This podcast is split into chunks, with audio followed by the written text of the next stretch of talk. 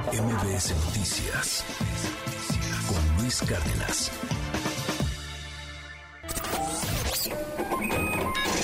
Economía y finanzas con Pedro Tello Villagrán.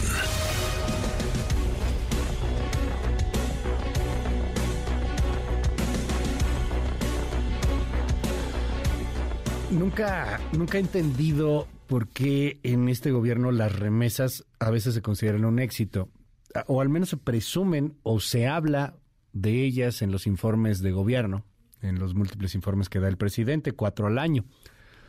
Las remesas, al final de cuentas, que son buena noticia y que se agradecen, por supuesto que se agradecen, se envían a México, pues no sé si por un tema político, yo creo que se envían más bien porque cuidas a tu mamá, cuidas a tu hermana, cuidas a tu hermano, cuidas a quien esté en el país y tú te fuiste a chambearle al extranjero.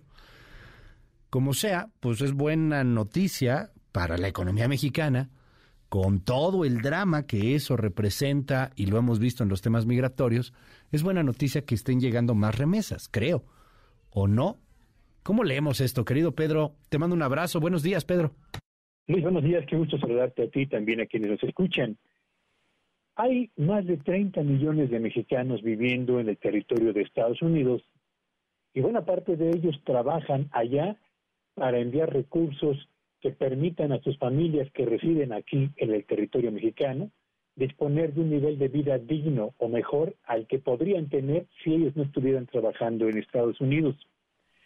Ayer se dio a conocer el resultado o el monto total de las remesas que ingresaron a México durante el año 2022 y estas alcanzaron una vez más un nivel histórico, una cifra sin precedentes desde que comenzó el registro de este indicador sumaron 58.497 millones de dólares, con un crecimiento de dos dígitos, 13%, en comparación con el monto de las remesas, que también alcanzó un nivel histórico en el año 2021.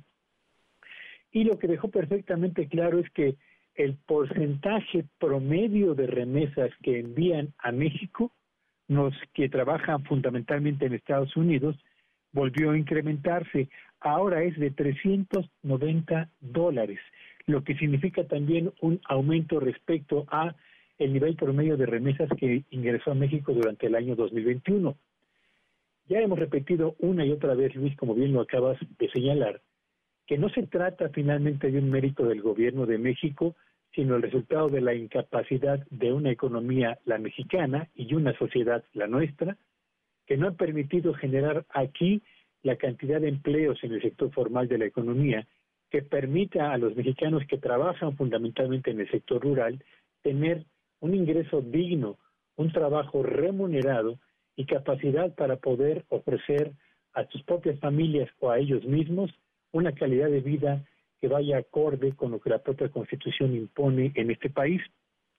Las remesas son, sin duda alguna, la mejor red de contención para el aumento en la pobreza de nuestro país en el más de un millón de familias que son beneficiarias directas justamente de estos recursos. No son ni pueden ser y nadie podría, nadie debería colgarse la medalla de un mérito a políticas de gobierno o de una situación que hable de la eh, sana condición de la economía mexicana, porque lo único que indican es la incapacidad que tenemos para responder aquí y ahora con calidad a quienes han tenido que emigrar a, Estados Unidos fundamentalmente para trabajar allá y ayudar al mantenimiento de sus familias aquí. Así que cerramos 2022 con un nivel récord en las remesas y cerramos también la jornada de ayer, Luis Auditorio, con un aumento, el anuncio, el octavo anuncio de aumento en la tasa de interés por parte del Banco Central de Estados Unidos y dentro de una semana, el jueves de la próxima semana, el Banco de México aquí a la una de la tarde anunciará el decimocuarto incremento al precio del crédito en nuestro país como una señal más de advertencia para el manejo muy cuidadoso de las finanzas, particularmente de la deuda con tarjetas, Luis. Oye, Pedro, bueno, hoy eh, lo, vamos a ver, es el día de hoy, ¿verdad? la reunión del banco. La siguiente semana, perdón. Te, es la, próxima semana, la, siguiente semana. Perdón, sí, se me, se me fue por ahí el, el cassette.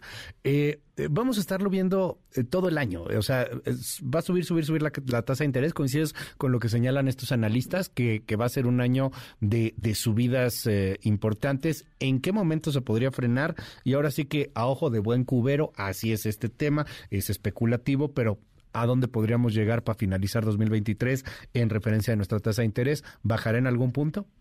Yo creo que en México nos espera, además del incremento que se va a decretar la próxima semana, nos espera un aumento, por lo menos un aumento más en el mes de marzo.